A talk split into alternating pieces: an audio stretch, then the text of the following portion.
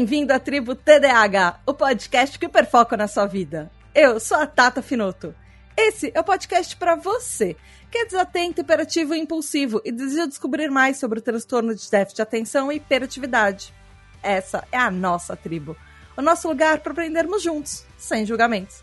Aqui também tem espaço para quem não é TDAH mas quer nos entender melhor. Hoje nós vamos terminar de falar sobre TDAH e personagem Miss Marvel, então venha discutir sobre representatividade de TDAH na cultura pop, no MCU, preconceitos e identificação no nosso episódio especial de Roda de Conversa.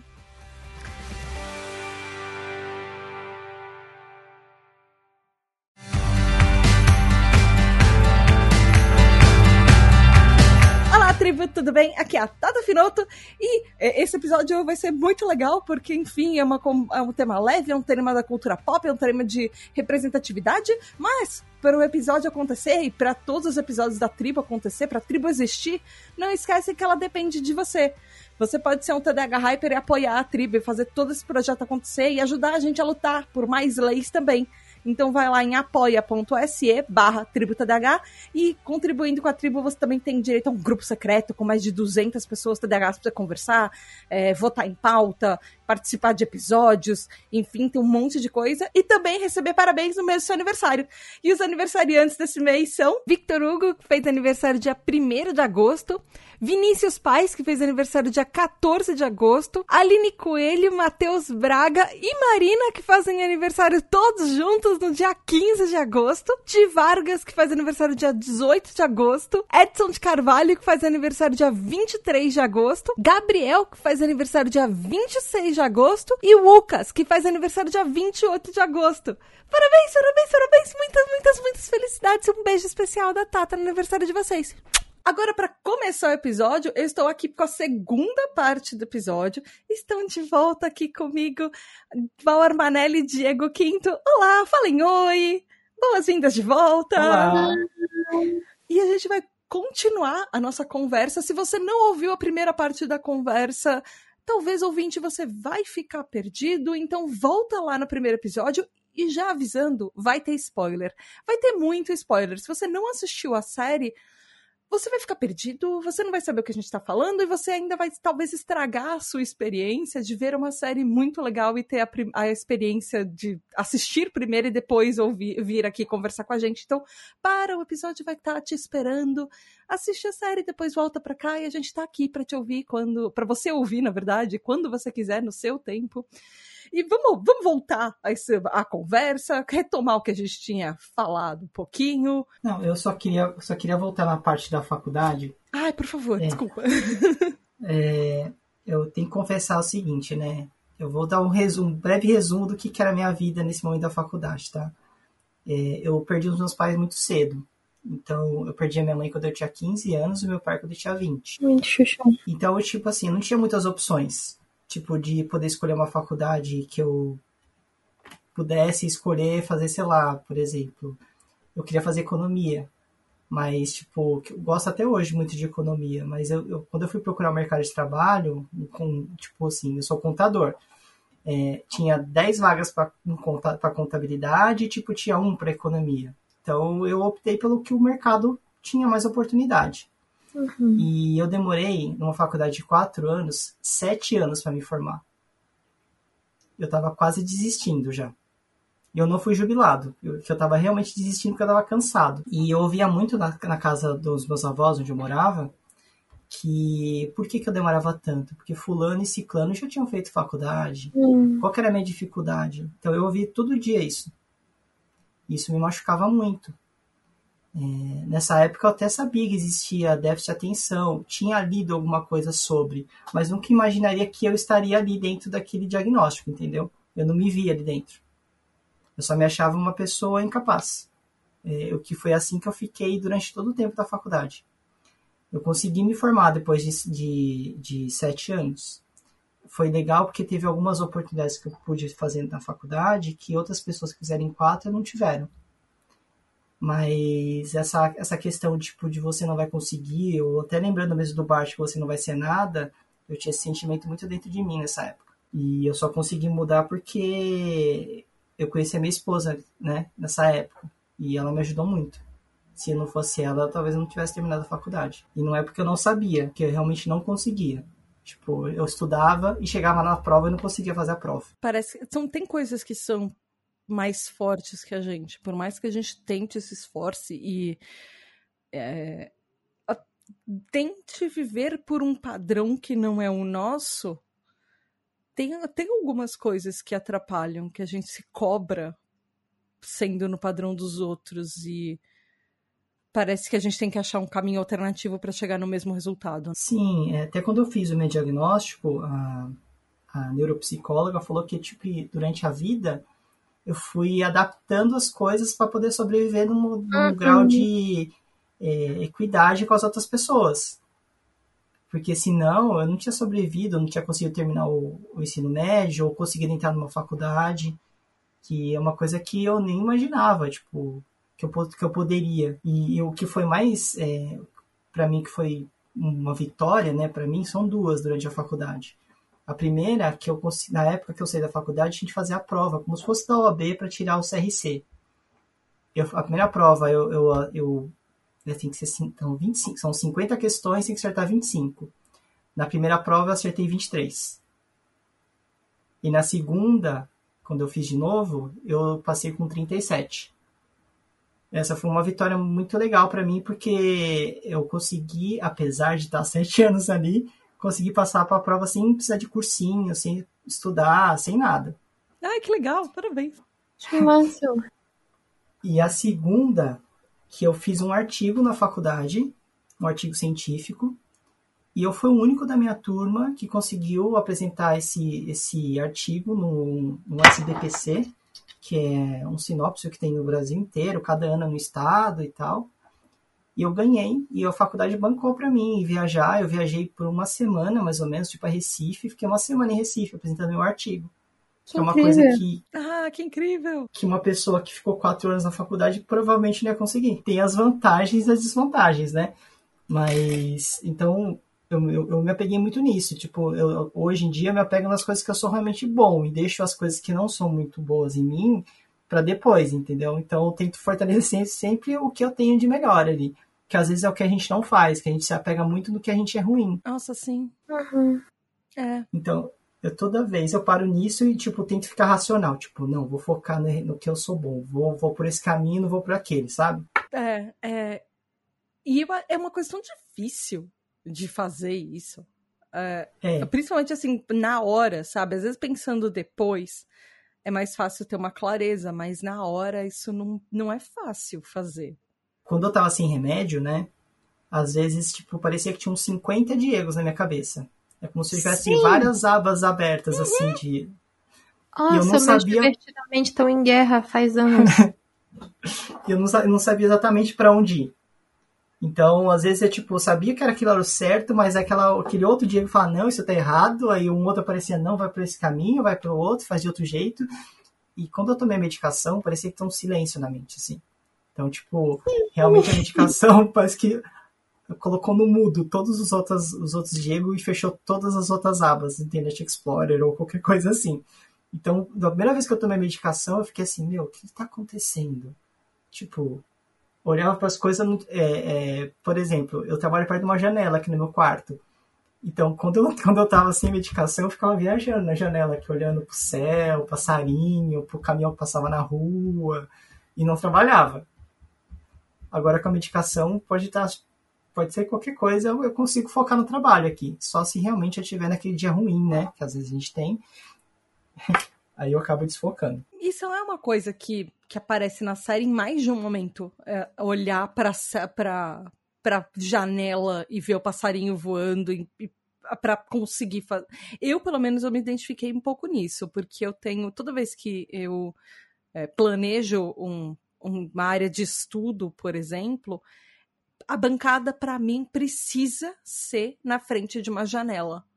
E às vezes, para algumas pessoas TDAHs, é super não recomendado. Geralmente falam, ah, coloca na frente uma parede branca, não sei o que lá, blá blá blá.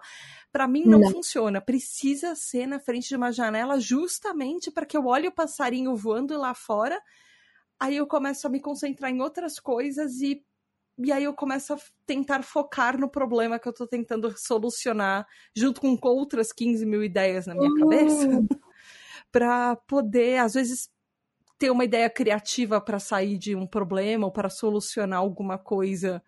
É, é, é olhando para a janela que às vezes me ajuda a, até na parte daquela e eu não tô falando de transtorno de ansiedade, mas da ansiedade uhum. do TDAH de querer fazer as coisas e às vezes travar quando essas coisas te impedem de ser concluídas. De, ah, quando você tem. Uhum. A, a, primeira reação, às vezes, quando você encara um problema é travei, não sei fazer isso. E às vezes olhar para a janela, me, pelo menos para mim, ajuda muito a.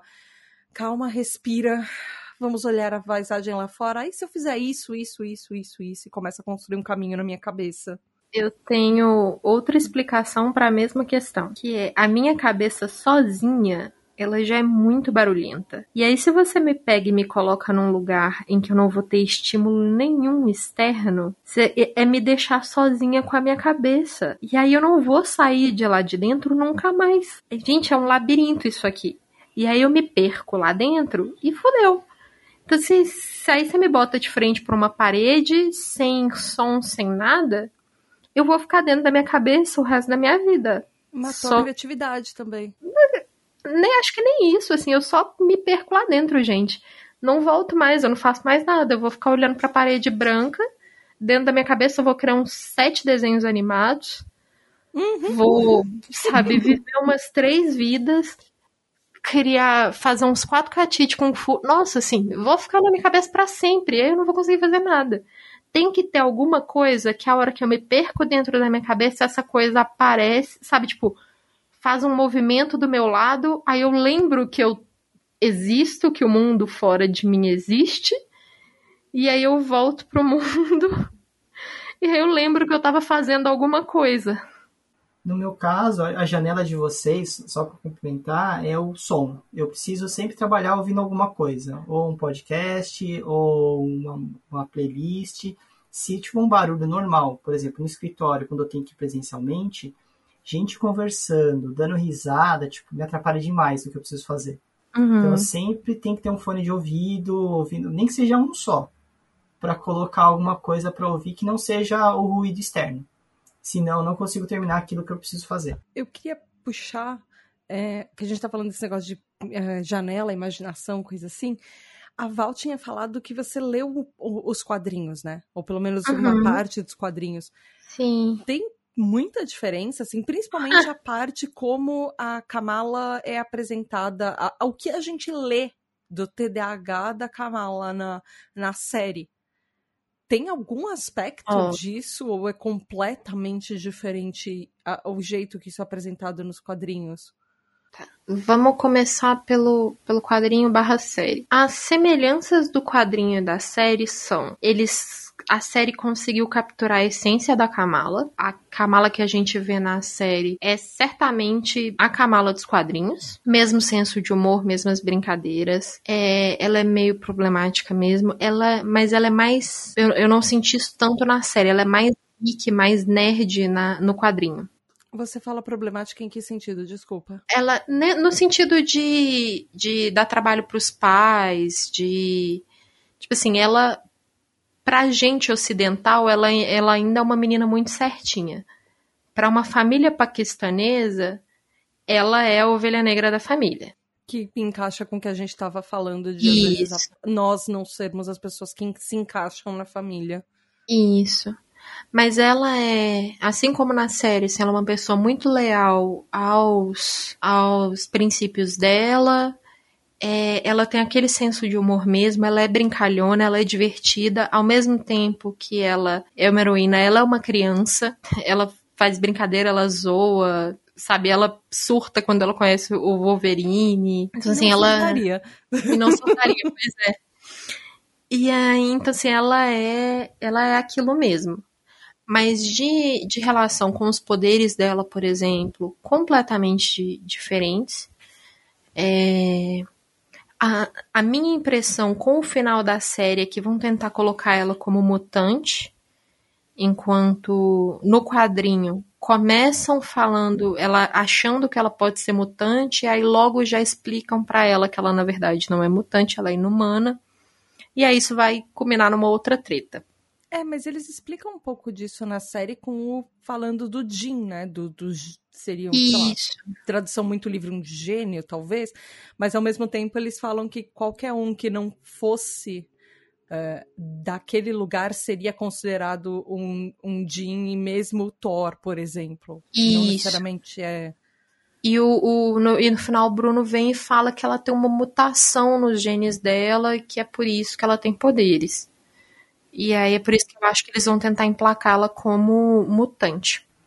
É Mas aqui os X-Men, né? Pra chamar os X-Men assim. Ah, e as questões... Uma, um no, na série quando ele fala isso, não, não tocou ou essa é impressão minha? Deu, deu uma, um foco para isso, né? Foi tipo, foi uma cena muito forte, assim para a gente prestar bastante atenção nesse fato. Tanto o, as questões são tão diferentes que, assim, você tem muito esse conflito geracional na série, que é muito forte, né? Todo o resgate dela com a cultura paquistanesa, com a, a história da família dela. É, até onde eu tô no quadrinho, que não é longe, eu li só a primeira saga, é, não tem não tem muito isso. A primeira saga é uma coisa até que eu queria trazer, porque era até um dos motivos que eu acho que eu tava tão na, na coisa de que ela era mais uma adolescente e tal do que isso, assim. Porque na no quadrinho é, tem toda uma pilha de que os adolescentes são são os pirralhos chatos que não estão fazendo nada pro mundo, que é uma geração perdida, blá blá blá blá. Vocês já ouviram isso com certeza, né? Nossa, é As quatro gerações que estão perdidas já. É principalmente uma luta contra isso. É um enfrentamento do. Como assim essa geração tá perdida? É, a gente tá lidando com os problemas que vocês deixaram pra gente e vocês estão falando que a gente é uma geração perdida?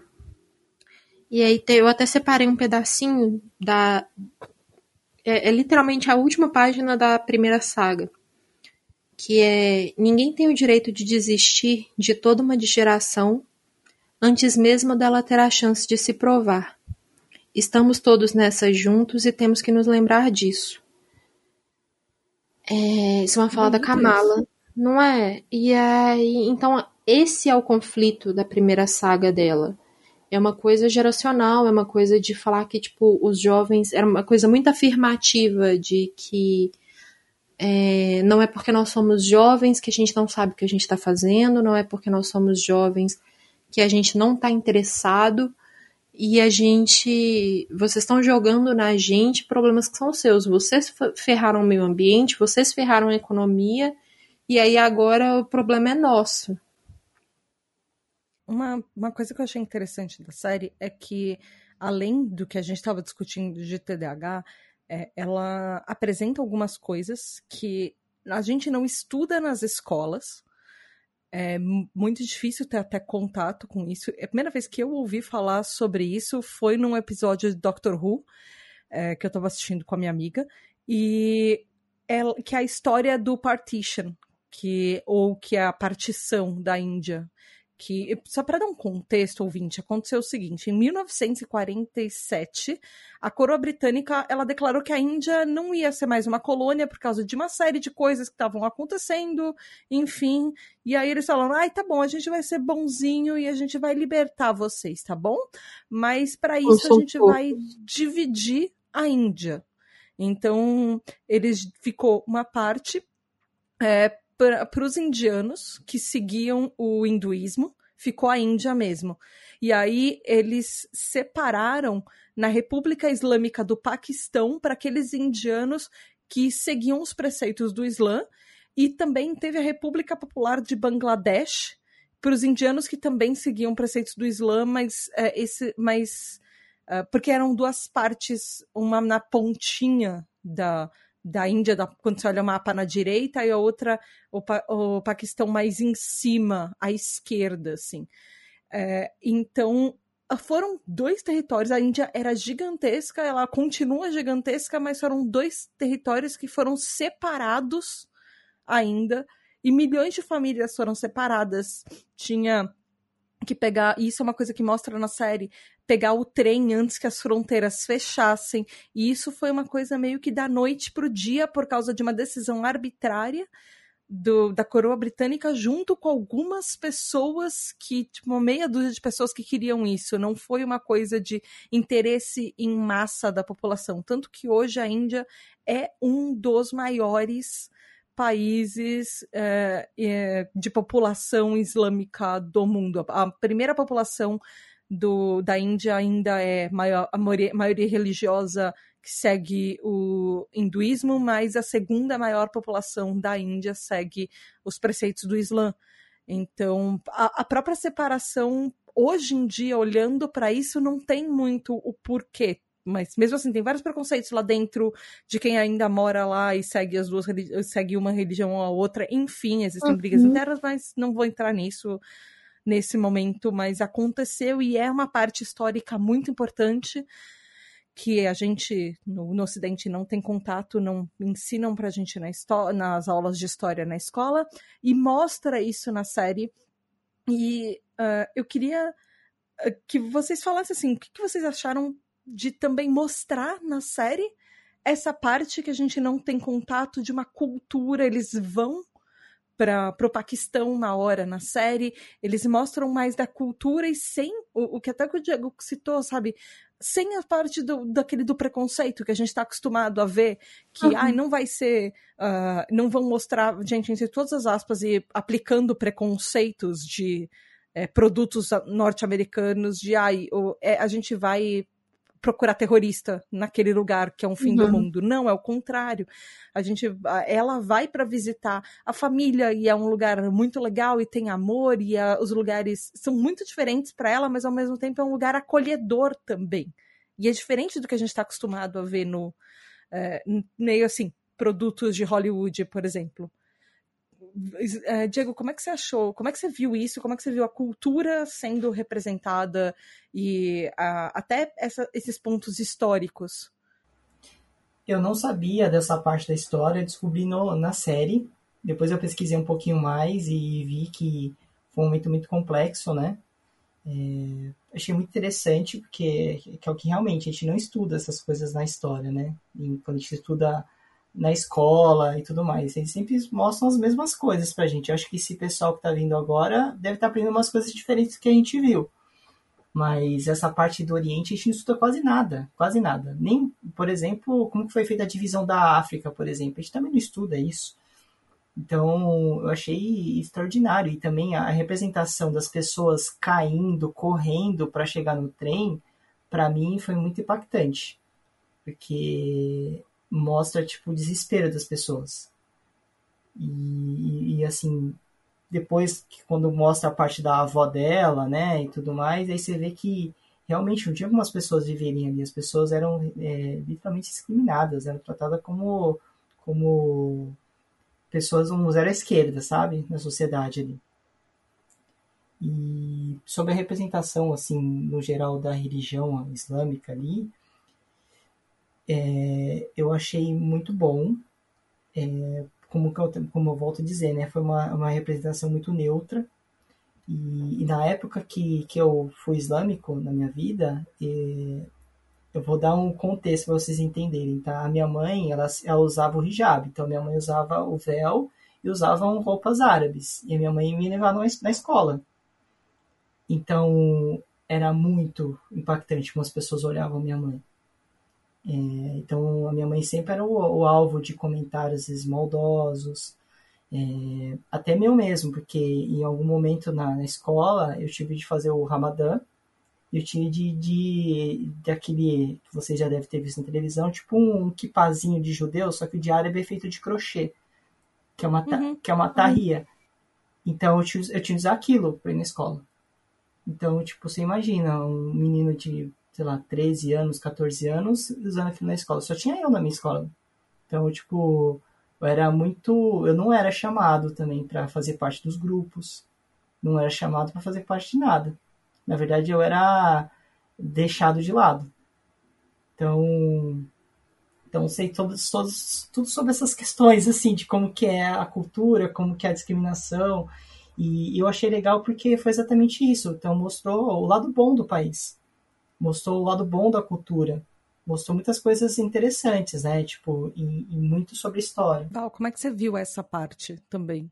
É, cara, eu achei bem legal realmente por não ter ficado preso num estereótipo, né? A família dela, eles são fofos no quadrinho, eles ficam ainda mais fofos no seriado. É, a relação com a mãe no quadrinho ela é bem mais complicada até. E, e, nossa, eu achei muito legal assim. Eu não, eu não sabia desse lance da partição também. É, não acho que esteja melhor hoje no sentido de de ah, os próximos estudantes vão ver isso, duvido um pouco, para ser honesta. Na escola, você tá falando. É, inclusive com. É, o quão honesto eu posso ser no podcast? Esse, desgover esse desgoverno, você ia falar, é, né? É, era isso mesmo, né? Inclusive com esse, essa galera aí que tá desmontando a educação, botando cada vez menos aula de história, artes e geografia na escola a gente tem cada vez menos tempo para ensinar as crianças a ter pensamento crítico e, e, saber um pouquinho do planeta em que eles estão vivendo. É, eles só sabem fazer conta, tadinhos. E mal sabe ler, né? É, exato. Não, a, a, a, própria professora de matemática da escola que eu estava estudando falava que tem aula de matemática demais, que ela não precisa disso tudo. Então, assim, eu acho isso muito legal. Achei. Vi com muito bons olhos, assim. Foi muito legal, porque nunca tinha visto algo assim e da Marvel, saca? É, isso é genial. É dentro da Disney, é da Marvel, e isso tem um alcance incrível, e eu fiquei muito feliz. Convenhamos, a mesma Marvel que o primeiro filme do Homem de Ferro fez sobre terroristas. Ah, não. Não, vamos lá, né? É, a gente... é a mesma Marvel. Tá certo que a mesma Marvel, mais de 10 anos depois, mas mesmo assim, mas aí. E aí eu vou, vou ser. Não vou ser a babaca puxa-saco de milionário, mas vou ser a babaca puxa-saco de, da minha classe. É, uma parte dos quadrinhos são feitos por quadrinistas. E aí a Marvel, não porque ela é boazinha, mas porque ela tá interessada no Pink Money, ela começou a se preocupar com diversidade. E aí trazer quadrinistas, trazer roteiristas que saíam um pouco desse eixo, assim. Teve há pouco tempo atrás uma uma confusão danada porque tinham mulheres trabalhando como roteiristas na Marvel. Inclusive quando saiu Miss Marvel. Quando saiu Miss Marvel, os nerdolas ficaram malucos. Porque, né? É... Então, assim. Ah, gente, tem. Desculpa, mas tem até um homem hétero branco cis. Ali tem um. Poxa. Ai, pois é. é um só. É, é, então, mas comparado com o que, o que tem de outras representatividades em 99,9% dos filmes. Poxa. Pois é. E o Bruno é bem mais descolado nos quadrinhos. No... O Bruno é muito fofo. Ele é, o ele Bruno, é, pra ele mim, tá no nível Heartstopper de fofo. Mas... Sim, ele ficou mais fofo na série, na minha opinião. Menos descolado. Porque ele era um carinha do cabelo comprido, meio mataleirinho. Nerd, nerd, bem nerd mas meio metalo, me, metaleirinho, assim, no, no quadrinho. Pelo menos é a minha visão dele. E o. É, assim. Eu, eu só tenho medo, inclusive, do Bruno se a, acabar virando aquela narrativa do, da Friend Zone. Eu acho que vai, viu? Porque, pois é, tá com muita cara e isso me deixa meio chateada. Porque aí, ai, ele sempre esteve ali do seu lado, só você ah. não viu. Eu não quis, cacete. É. ela, ela, é muito, ela é muito desligada pra perceber que ele gosta dela. Graças é. a Deus, porque aí ela não tem que ficar vivendo aquele aquele drama de ai, porque aí meu melhor amigo, ele gosta de mim, mas será? Não vai, vai, não vai. Coisa chata, gente. Odiei passar pela adolescência por isso convenhamos que a parte de ser desligado, para mim, devia estar tá no critério de diagnóstico do TDAH, do tipo, quantas vezes alguém precisou falar para você que alguém está afim de você para você perceber? Eu acho que isso devia ser uma pergunta de critério de diagnóstico, porque para mim isso é muito real. Do tipo aquele Ou- negócio, aquela frase do todo mundo odeia o Chris. Ela tá tão afim de você, precisavam literalmente me falar isso, porque eu não percebia. Vou contar pra vocês no meu caso, não. isso fica de um jeito muito mais maluco, porque eu nunca esperei. Então eu nunca soube se a pessoa tava afim de mim ou não. Porque eu sempre pergunto. Sabe? Ou eu Isso é chego e falo. "Tô afim de você, ou eu pergunto. Tipo assim, meu namorado, ele me chamou pra sair, e aí eu virei e falei assim: tá, vamos sair, mas isso é um date? Porque eu preciso saber, até pra saber com que roupa que eu vou. Sim, sim, preocupações. Mas eu concordo com você que eu também não gosto dessa narrativa de friend zone, porque ela dá a entender que só porque tem alguém que gosta de você, você tem a obrigação de corresponder. E eu não acho que ninguém tem como obrigação de corresponder sentimento de outras pessoas quando a pessoa só é sua amiga esperando segundas intenções. Então, assim, eu não acredito em friend zone. Pra mim, entrar em friend zone não existe. Você criou expectativas e E elas são colocou problema suas seu. É, você colocou expectativas em outra pessoa e tá tendo uma amizade de interesse com alguém, esperando que isso vire alguma coisa a mais, sendo que você não seria amigo dessa pessoa se você não tivesse interesse nela. Então, eu não Sim. acho que friend zone existe. Eu acho que isso, isso é um- interesse mal alocado, mas enfim. Os caras ficam ofendidíssimos quando eu falo que, tipo, é, você só tá sendo legal comigo. Pois é, quer me pegar? É porque você não é uma pessoa legal, ponto. Exatamente. tem no, no fim, bem no fim da série, na verdade, assim, gente, existe uma cena extra e, e eu, já, eu já tinha avisado que ia ser Uhum. spoiler, foi spoiler até Sim. agora, enfim.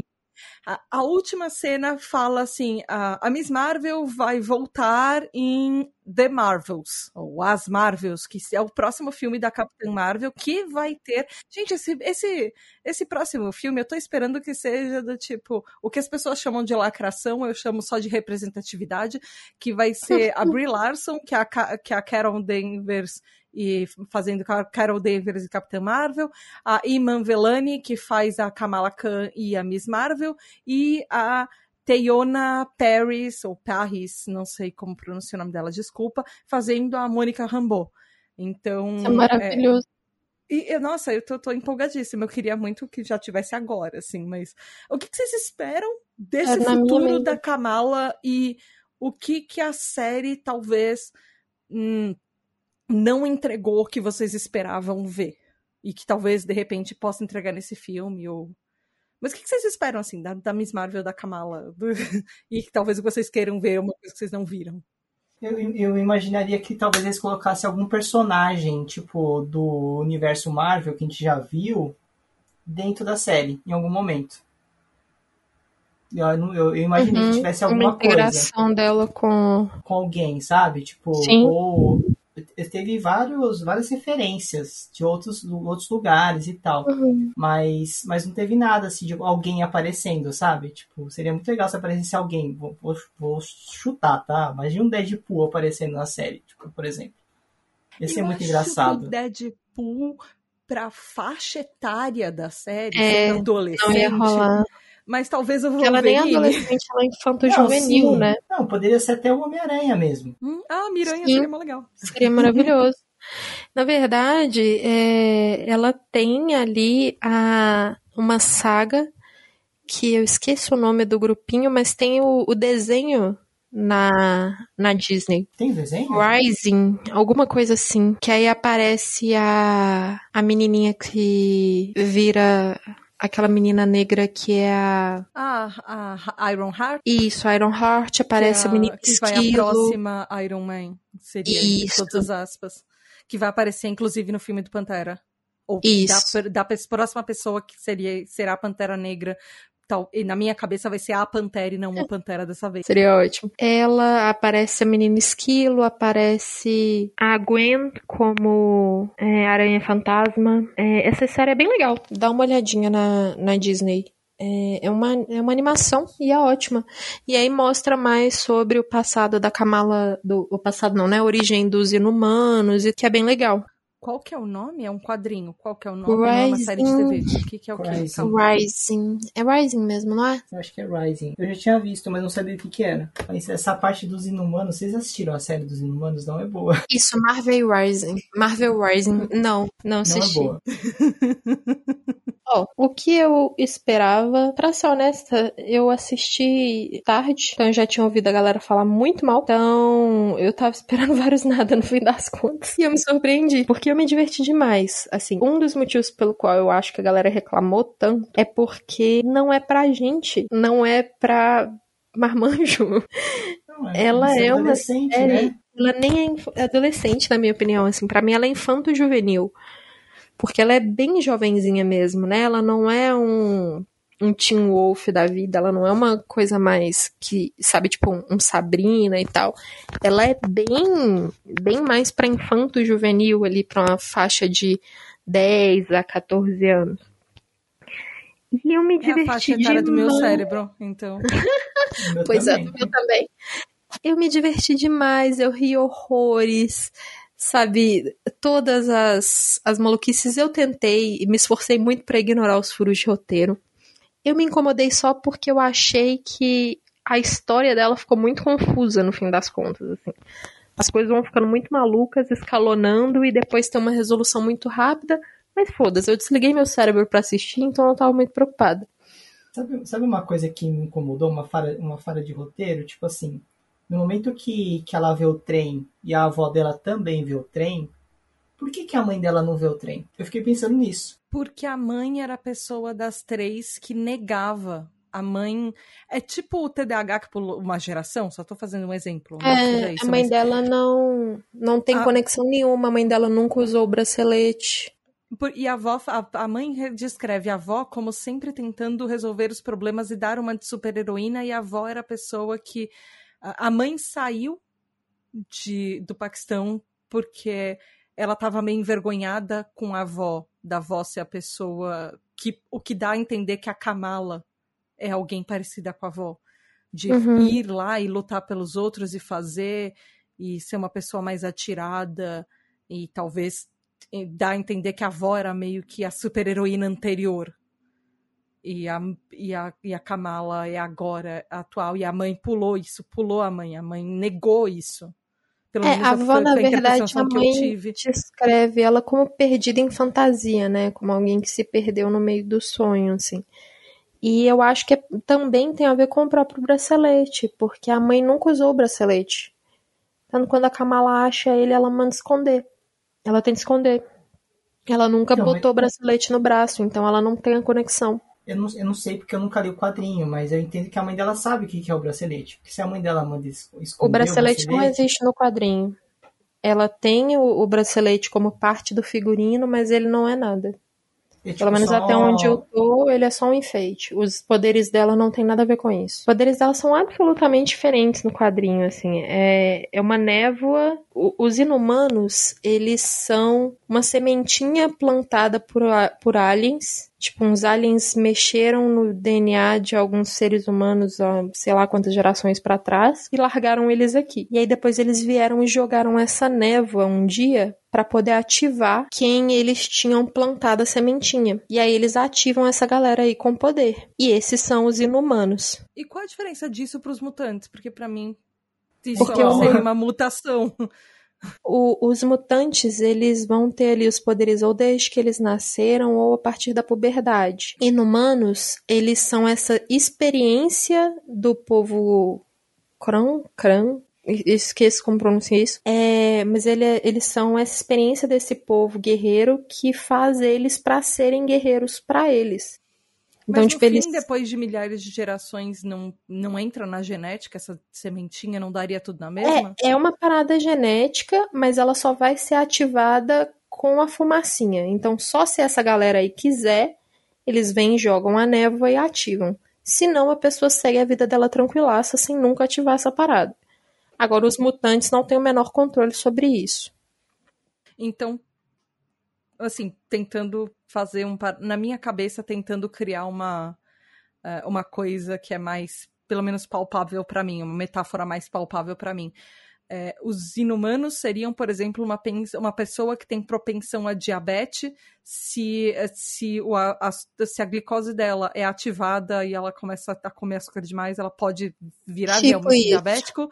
E, a pessoa, e, o, e o mutante é o TDAH, é o que vai ter o diagnóstico depois dos sete anos, mas ele sempre é. teve isso desde que nasceu. Pode ser o TDAH, mas você pode colocar até como diabético. Ele é o diabético tipo 1, que Tudo aí ele diferenciava pode... o, tipo, do, tipo dois grupos diferentes. Justo.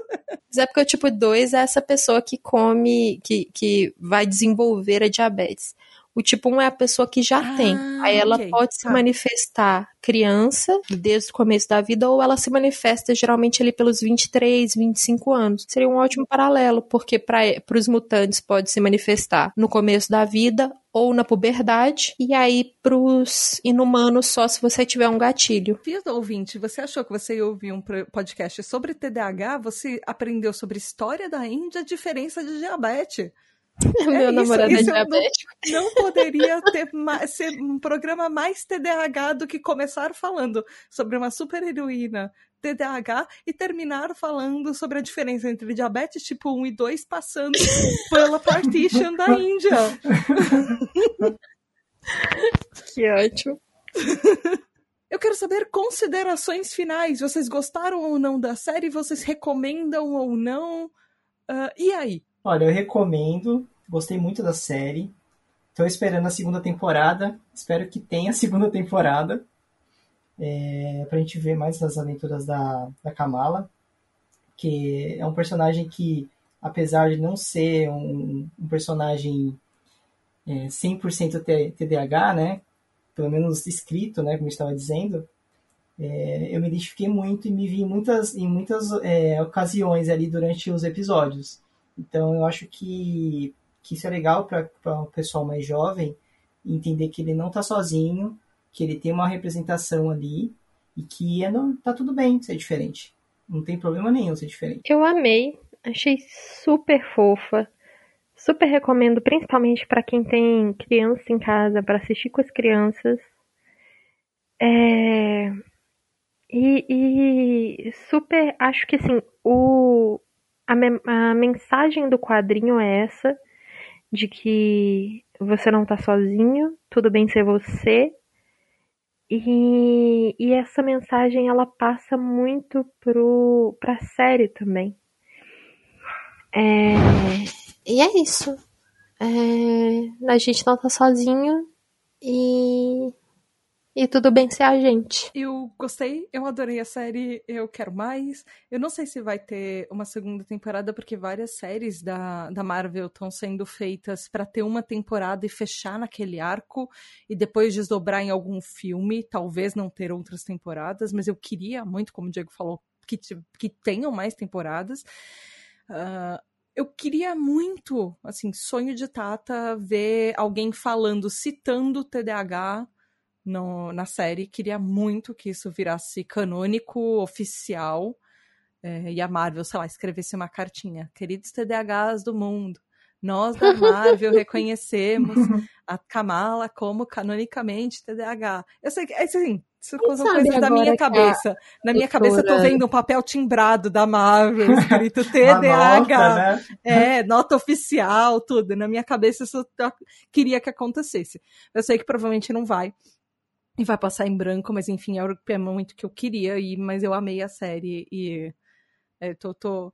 E assim, nesse momento, se tiver, se tiver um pano, eu sou só o pica-pau passando pano pra Kamala pra qualquer coisa que tenha errado, porque nesse momento sou eu passando pano pra Kamala, porque este perfil defende Kamala Khan como Miss Marvel TDAH. E queria que fosse canônico, mas, né, enfim, esperando. Quem sabe agora que a galera marcou a, a produtora para tudo quanto é lado, ela não não desembole esse rolê aí. Vocês acham que eu já não descobri o e-mail dela e já não mandei um convite para gravar uma uma entrevista da Tribo TDH? Mandei, há um mês atrás. Obviamente eu não tive resposta, mas eu sonho.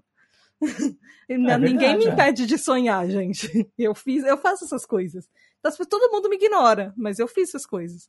já fiz isso, já mandei pro, pro, pro Smith, já mandei pra Tata Werneck, já mandei para todos os TDHs que eu conheço no mundo, já mandei pra, é, pra Simone Biles, enfim, é isso. Mandei até pro Lewis Hamilton.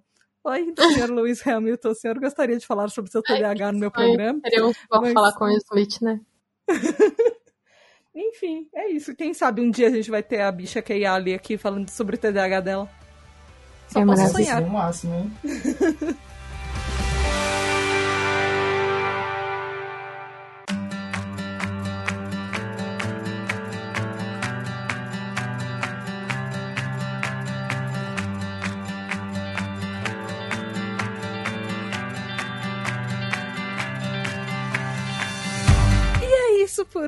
Ouvinte. Eu espero que você tenha gostado dessa, dessa conversa, dessas duas partes de conversa. Ela foi emocionante, ela teve conversas aleatórias, você descobriu coisas que você provavelmente não sabia não imaginava que você ia descobrir nesse programa. E mês que vem temos mais um episódio e graças a pessoas maravilhosas como a Val e como o Diego, que são TDAH Hypers e fazem esse programa literalmente acontecer, não só participando da roda de conversa, mas apoiando a tribo TDAH. Então, fala o que você achou para mim lá nas redes sociais, arroba TribuTDH, tanto no Twitter quanto no Instagram. E também apoia a Tribo TDH, vá lá em apoia.se barra Tribo TDH para você ter contato com pessoas maravilhosas como eles e no grupo de apoiadores e você poder participar dos episódios e mandar sugestões e votar em temas, enfim. Vai lá e Val, Diego, muito, muito, muito obrigada por vocês participarem. Gente, eu amei essa conversa, eu amei vocês aqui. Obrigada. Espero que vocês tenham não. gostado, se divertido tanto quanto eu, porque eu não vi o tempo passar. Eu acabei de olhar o horário e, gente, como, enfim. Obrigada e deixem os links, por favor. Deixem os contatos de vocês, como as pessoas fazem para encontrar vocês. Façam os jabás e momento. É, anuncia aqui o seu o que você quer anunciar, deixe links. Diego. Bom, vamos lá. É, o meu Instagram é dsquinto. É, também o Diego Quinto no Facebook, caso vocês queiram me procurar quinto é. ouvinte de QI, não número, não o número 5, tá? É. Quinto, como se fosse escrever quinto andar. Gente, é isso. Tipo, eu sou contador, se precisar de ajuda, estou à disposição. Não, não, não, trabalho com isso exatamente, mas estou disposto a ajudar quem precisar de ajuda, tá? Ai, obrigada. Val, e você mande seus links, faça seus jabás. Eu sou a Val Armanelli, eu sou professora de desenho. É, eu, eu acho que esse é o programa perfeito para poder falar todas as coisas. Sou professora de desenho, ilustradora, quadrinista. Nossa, faço um milhão de coisas relacionadas à arte. É, e aí eu tenho Instagram, é, Val Armanelli, Armanelli com dois L's e I no final. E eu tenho um quadrinho que eu fiz no Setembro Amarelo do ano passado. É, sobre a minha experiência crescendo sem saber que eu era TDAH e depois descobrindo que eu era TDAH. E, bom, é isso, da minha infância até hoje, sendo TDAH. É, chama Duas Tartarugas, porque a minha família dizia que se me deixasse cuidando de duas tartarugas, uma fugia, a outra morria de fome. E aí é isso. É, me achem por lá. Tem, a Tata vai deixar meu Linktree aqui também. Me chamei, venham ter aulas de desenho comigo, me chamei para fazer ilustração. E é isso. E fiquem ligados no, no Catarse da Val, porque novidades em breve. Sim! e é isso, gente. Beijos da Tata e até o próximo episódio mês que vem. Tchau! Bem, tchau. Tchau! Bye. Tchau, tchau. E muito, muito, muito obrigada aos nossos queridos incríveis apoiadores, os TDH Hypers. Gabriel Nunes, Regiane Ribeiro, André Luiz Carvalho, Edu Caetano, Antônio Eduardo, Rafa, Daniel Jimenez, Luana dos Anjos, Rafael Nascimento, Juliana Velma, Mari Mendes, Andréa Vartins, Marina Pullen, Leonardo Loza, Aline Emia, Lex MF, Ricardo Bruno Machado, Lígia Cassola, Lúcia, Brunner Titonelli, Samuel Eduardo, Alexandre Maia, Lucas, Mário Lúcio, Nath Ribeiro, Telo Caetano, Alessandro Torres, João Queiroz, Giovana Lima, Aline Coelho, Gustavo Petri, Juliana Costa, Val Armanelli, Raquel Bank, Isaac Newton, Paulo Alexandre, Maia Canal, Ana Márcia de Lima, Edson de Carvalho, Thomas Versiani, Tabita Moreira, Ananda Krishna, Diego Quinto, Sara Fernandes, Aluz, Roger Lima, Julia Nagli, Matheus Braga, Gabriele Varão, Aline Ayumi, Juliana Oliveira, Narcisa, Regis Nazi, Nia Luller, Gustavo Petri, Morza Sodré, Tali, Michele Felipe Rocha, Ferboni, Roberta, Ana Rodrigues, Graziela Godoy, Raquel Romani, Kel Bonassoli, Giovanna Primon, Lígia Mariane, Ellen, Marina, Rebeca Nicotera, Gabriela Monteiro, Arthur Cantarella, Jéssica, Fábio Brunetti, Júnior Zaia, Caroline Duarte, Rodrigo Nowak, Rafael Pinheiro, Paulo Augusto, Marta Martins, Caio Ivo, Cássio Plácido, Maria Luísa, Fernanda Tavares, Sabrina de Souza, Marcelo Fragoso, Marcos França, Helena Gouveia, Maria Guizo, Diego Fiuza, Bernardo Ouro Preto, Matheus Rocha, Felipe de Moraes, Bruno Rezende, Bruno Correia, Luiz Henrique Duarte, Antônio Souza, Tony Brandão, André Barcelos, Lincoln, Amauri, Lucas Alves, Rodrigo Santana, Marilda, Titânia, Ravenata, Isis Lobo, Nicolas Rossim, Eliane Padilha, Gabriel, Talita Jackson Luiz, Adalto Silva, Natália Nan, Biscoito Bolacha, Ela, Gianluca, Ana Tereza, Gabriel, Felipe Eduardo, Felipe Martins, Caio Geraldini, Sofia Lopes, Gielson, Clarice Arteiro, Letícia, Raquel Lousada, Vicky, Marcele, Marco Aurélio, Fernanda Lopes, Nath, Roger Delboni, Paula Simões, Giovana, Zé, Rafael Fernando, Fábio Coutinho, Eric Mota, Ian, Marcos Antônio, Rodrigo, Mônica Becker, Tai, Walter Mariana Causado, Cecília Costa, Miguel Vitor, Rafael Minato, Humberto Miranda, Maju, Lexo, Cláudio Tessarim, Gabriel Berto, Felipe Viveiros, Sandor Tomi, Vinícius Caldas, Giovana Heloíse, Milena Pauli, Guilherme Parma, Sara Campos, Bárbara Lacerda, Carolina Condé, Henrique Andrade, Flávio Jô, Bianca Souza, Natas, Abner Oliveira, Eric Alves, Karine Nunes, Ricardo Lima, Maria Helena, Kika Moura, Késia, David do Paraguai, Rafael Ramalho, Noah dos Curvos Rosa, Luísa Cláudia, Helenilson, Isabelle Lima, Camila Moraes, Fábio Alcântara, Bruno Vanessa Menezes, Biel, Heloísa Pássaro, Lucas Adriano, Antony Lessa, Dione Filho, José Martins, Viviane, Yuri Moraes, Ângela Machado, Poliana, Ravena Bazana, Jaqueline Pires, Tony Ribeiro, Suelen Reis, Laura, Vitória Cerqueira, Flávia Machado, Taia Brantes, Ti Vargas, João Henrique, Josiane Cabral, Letícia, Patrícia Dil e Amanda Lima, William Ferrari, Pedro D'Angelo, Carol Coutinho, Kiara Campos, Júlia Gonçalves, Paty Meirelles, Alex Nedelkoff, Franklin Melo, Netier César, David Correia, Pedro Henrique,